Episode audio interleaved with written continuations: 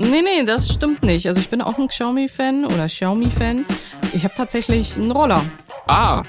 Genau, ich gehöre zu der Roller-Fraktion. Du bist das. Tech Freaks, der Hightech-Podcast von Bild. Mit den wichtigsten News der Woche. Hallo und herzlich willkommen zu Tech Freaks, dem Hightech-Podcast von Bild. Wir wollen mit euch wie jede Woche über Technik sprechen. Und es war eine Woche voller spannender Neuigkeiten, gerade von Apple. Damit wir das in Ruhe besprechen können, ist hier bei mir im Studio Alexandra Nikolai. Und ich bin Martin Eisenlauer und wir legen auch gleich los. News der Woche. Martin, ich habe in der Vorbereitung des Podcasts gelesen, dass jetzt ein 519 Euro Handy mit einem 4,7 Zoll Bildschirm erscheint. Es hört sich total absurd an, oder? Wenn man es so hört, hat man so das Gefühl, äh, 2008 hat angerufen, es hätte gern sein Telefon zurück. Also mir wurde in der Vergangenheit ja immer gesagt, dass das iPhone SE ganz wichtig ist, weil es Menschen gibt, die gern ein kleines Telefon haben. Und das läge auch gar nicht am Preis. Die würden auch gern mehr bezahlen.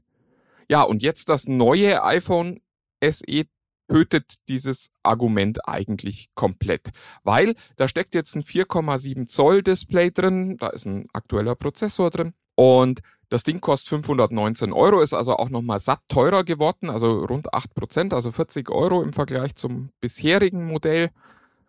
Gleichzeitig gibt es aber für 200 äh, Euro mehr das iPhone 13 Mini. Und das hat ein Gehäuse, das sogar noch ein Tick kleiner und leichter ist ein bisschen höher, aber egal.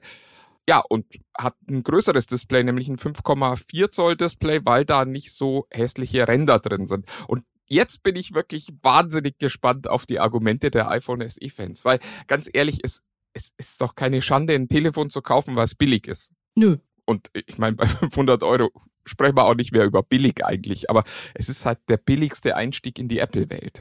Finde ich auch völlig in Ordnung. Es kann sich ja nicht jeder sofort halt immer dieses Monster-Telefon leisten. Also es ist völlig okay, finde ich. Ich finde das auch total legitim. Es war nur so, wir hatten bei den letzten iPhone SE-Generationen immer diese Diskussion, dass ich damals schon gesagt habe, Leute, das ist halt das Billig-iPhone, lebt damit. Und dann habe ich von ganz vielen Seiten immer gehört, ja, nee, es will ja nicht jeder so ein großes Display haben und ich würde das auch kaufen, wenn das teurer wäre.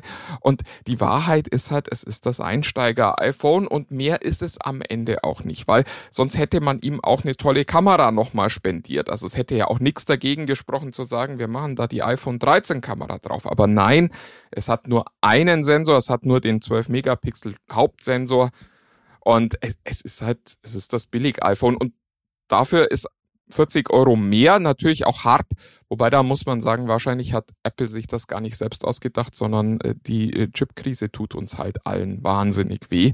Und das ist jetzt tatsächlich die erste Generation, wo wir auch diese Verteuerung bei den Smartphones deutlich sehen können.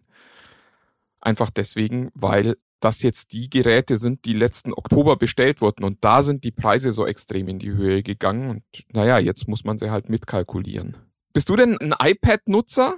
Ich nicht, aber ich habe meiner Mutter eins gekauft und sie ist ganz, ganz starke iPad-Nutzerin inzwischen, ist auch sehr glücklich darüber.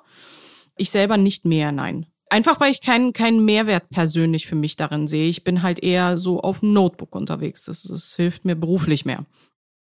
Das ist das ist total lustig, weil mir geht's genauso. Ich war früher ein riesen iPad-Fan und habe inzwischen zwar noch eins, aber stell auch fest, dass ich es praktisch nicht mehr benutze. Ähm, was man allerdings gesehen hat, Apple hat ja auch ein neues iPad Air gezeigt, ist, dass da die Strategie nicht ganz so gut aufgeht, ist mein Eindruck. Also der Unterschied zwischen dem iPad Pro, dem kleinen und dem iPad Air ist für mich jetzt kaum noch wahrnehmbar. Ja, die Mini-LEDs bei der Beleuchtung, aber unterm Strich sind das halt alles noch keine OLED-Bildschirme.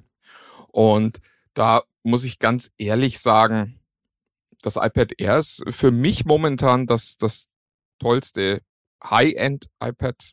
Die 200 Euro mehr fürs Pro muss, glaube ich, kaum jemand ausgeben. Also fallen mir nicht viele Leute ein, wo sich das lohnt, weil im neuen iPad Air jetzt eben auch der M1-Chip steckt und der ist schon sehr cool. Das muss man den Apple-Jungs schon lassen. Mhm.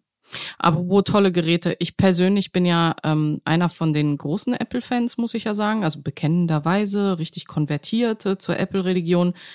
der Monitor, der jetzt dann erscheint.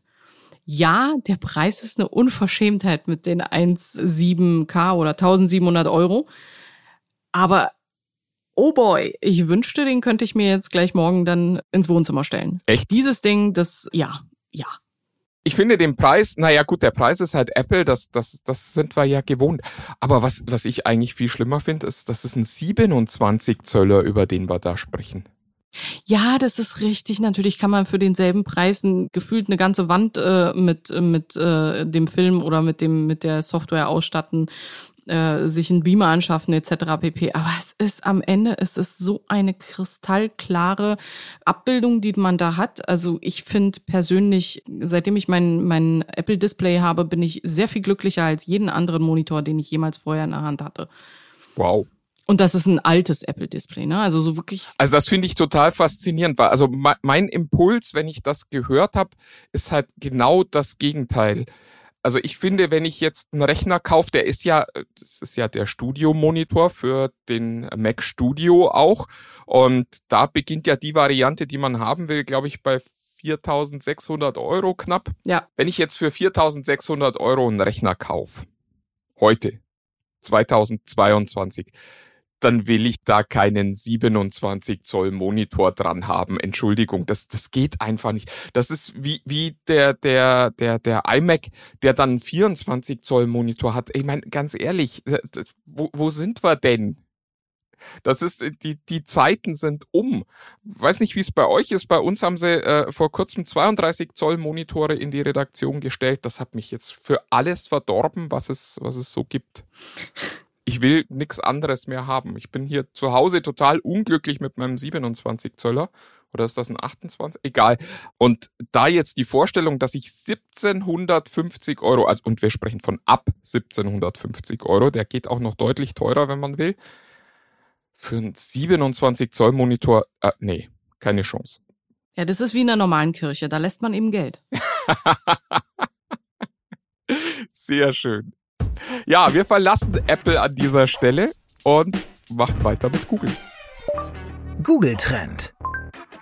Google Manager Rich Miner. Tablets werden sich schon bald besser verkaufen als Notebooks. Ja, das hat er die Tage gesagt in einem Gespräch mit, äh, ich glaube, Android Authority war es. Ich weiß es gar nicht mehr genau. Und das fand ich schon bemerkenswert. Nun muss man sagen, Rich Miner ist Manager für Tablets bei Google ist also auch nicht ganz unbefangen an der Stelle, aber ich fand die Bemerkung ganz spannend, weil er sie eben auch ganz gezielt auf die Arbeitswelt geschoben hat. Also er sagte, wir werden tatsächlich sehen, dass Tablets äh, die Arbeit übernehmen und ähm, die Leute keine Notebooks mehr kaufen an der Stelle. Und da muss ich echt sagen, Du hast es ja vorhin lustigerweise schon vorhergenommen. Insofern frage ich jetzt noch mal kurz, ist das für dich irgendwie plausibel? Nein, für mich nicht. Ich bin, ich bin Notebook-Nutzer und werde wahrscheinlich auch dabei bleiben. Aber es hat auch was mit dem Beruf zu tun. Also wenn ich beruflich überhaupt nicht mit einem Rechner arbeiten würde, mit einem, mit einem Notebook arbeiten würde, wäre es vielleicht anders für mich. Ich kann es mir nicht vorstellen zu diesem Zeitpunkt, aber ähm, ich bin schon einmal konvertiert worden. Ich finde halt bei all diesen Dingen, die wir sehen, ähm, das Tablet ist ein Konsumdevice. Mhm. Also wenn ich, wenn ich irgendwas angucke, wenn ich vielleicht auch mal ein Spiel spiele, wobei Mobile Games ist ja auch kein Spaß, da finde ich das Tablet immer ganz nett, so ein bisschen surfen. Aber immer wenn es um das Erstellen von Inhalten geht, da will ich meine Tastatur haben, da will ich meine Maus haben.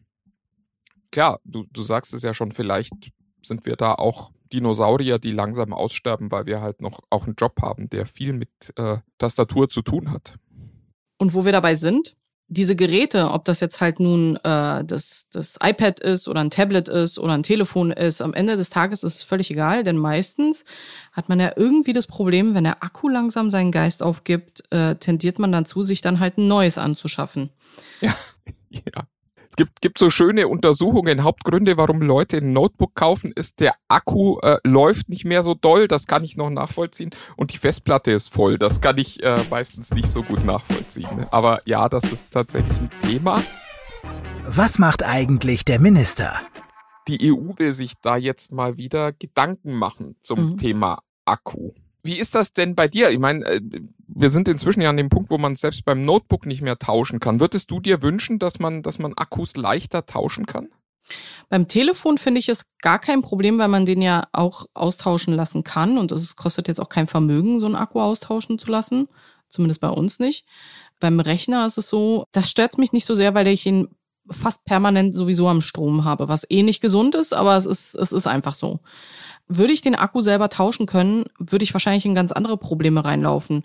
Ja, ist denn das jetzt der aktuelle Akku für deinen Rechner, den du dir für drei Jahren gekauft hast? Kriegt mhm. man den überhaupt noch? Äh, achte jetzt mal auf genau die Spezifikation, Seriennummer vergleichen, didede. Also ich glaube, für den Verbraucher wird das nicht unbedingt einfacher. Es ist schön, das es ist ein lobenswertes Ziel, damit halt die Geräte nicht weggeschmissen werden. Aber ich finde, das muss dann eingebettet werden in eine bessere Strategie, wie das halt beim Hersteller dann gemacht werden soll. Und dann wiederum, wenn ich das Ding bei Lidl oder bei Aldi gekauft habe, renne ich ja jetzt nicht irgendwie zu ähm, zum Hersteller und sage jetzt bitte tauschen Sie mir doch den Akku aus. Also auch irgendwie schwierig. Also äh, Hintergrund ist tatsächlich ein Gesetzentwurf der äh, EU, äh, die gerne hätte, dass bis 2024 in allen Geräten der Akku, und jetzt kommt ein Zitat, leicht und sicher selbst getauscht werden kann. Das heißt, wir sprechen nicht nur von Aufschrauben und, äh, weiß ich nicht, Kleber abföhnen und solchen Dingen, die, die man ja dann gern mal machen muss bei aktuellen Geräten, sondern wir sprechen wirklich von relativ einfachen Klappen, über die wir da sprechen. Und da, da bin ich tatsächlich gespannt, ob A, die äh, Smartphone-Branche da mitzieht, weil die werden darauf keine Lust haben, weil die Handys halt hässlicher werden. Und was das B dann auch so für Features bedeutet. Ich habe gestern mit einem Kollegen gesprochen, Sven Stein, an dieser Stelle einen schönen Gruß, der sagte, sind die denn dann noch wasserdicht? Mhm. Und ja, wahrscheinlich geht das, aber es wird nicht einfacher und die Geräte werden auch nicht schlanker, wenn man plötzlich nochmal Klappen äh, für einen Akku einbauen muss. Und das, was du sagst, ist natürlich auch total valide. Also du hast dann halt fünf Akkus und weißt nicht genau, welcher jetzt gerade der richtige für dein Gerät ist. Das ist ähm, schwierig. Aber es könnte ja alles auch äh, sehr viel schlimmer sein, als äh, nur über das Thema Akkus zu sprechen. Denn ähm, zum Thema Internet hattest du ja was rausgesucht. Ähm, das war mir noch gar nicht so bewusst. Krasser Themenwechsel. Russland bereitet sein eigenes Internet vor. Inside Internet ja, die wollen so ein bisschen den Weg von China gehen. Das ist äh, schon sehr, sehr spannend. Lustigerweise ist heute Stichtag. Die äh, russischen Behörden haben alle äh, Internetdienstleister in, in Russland angewiesen, dass sie doch gefälligst alle Dienste auf RU-Domains umleiten sollen. Also nicht umleiten, sondern umziehen sollen. Also das heißt, wenn du jetzt dort, ich weiß es nicht, ähm, techfreaks.com betreibst, dann soll das, wenn du Russe bist, äh, in Zukunft doch bitte techfreaks.ru sein. Und man will damit äh, quasi eigene äh, DNS-Server aufbauen und nicht mehr die ausländischen benutzen und eigene IP-Adressenbereiche benutzen, so dass man tatsächlich das russische Internet in Zukunft irgendwann mal, also das wird einen Moment dauern, ähm, tatsächlich komplett auch kontrollieren kann. Und äh, Russland sagt, da geht es darum, sicher zu sein, weil man ja so viele Cyberangriffe befürchten müsste.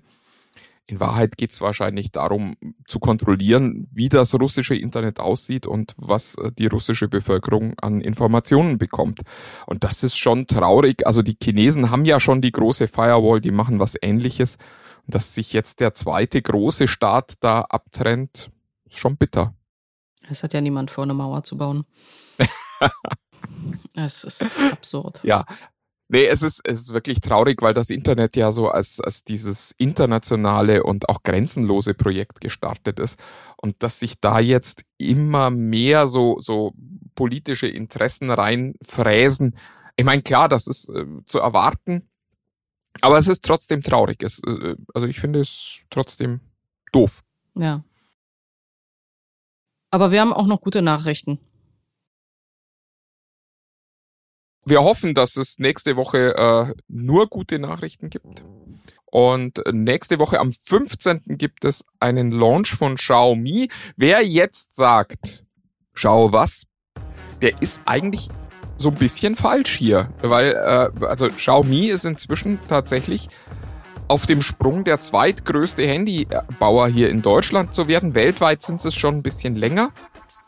Und das ist wirklich eine, eine wahnsinnig große Marke inzwischen. Und zwar nicht nur, weil die eben auch sowas wie Staubsaugerroboter oder Roller oder so bauen, sondern die bauen auch wirklich sehr coole Handys. Und nächste Woche am 15. gibt es einen Launch und wir erwarten alle eine ganze Familie von Geräten, so wie bei Samsung beim S22 auch.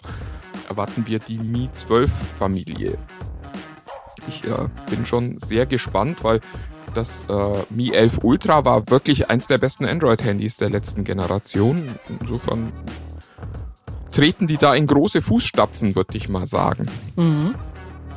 Dich als Apple-Fan interessiert das gar nicht, gell? Du freust dich, dass es ein neues iPhone SE gibt. Nee, nee, das stimmt nicht. Also ich bin auch ein Xiaomi-Fan oder Xiaomi-Fan. Ich habe tatsächlich einen Roller. Ah. genau, ich gehöre zu der Roller-Fraktion. Du bist das. Mhm. Ahaha. Ja, siehst du mal. Da, darüber muss ich jetzt erstmal einen Moment nachdenken. Wir freuen uns, wenn ihr auch nächste Woche mit dabei seid und sagen an dieser Stelle Tschüss und ja, habt eine gute Woche. Tschüss.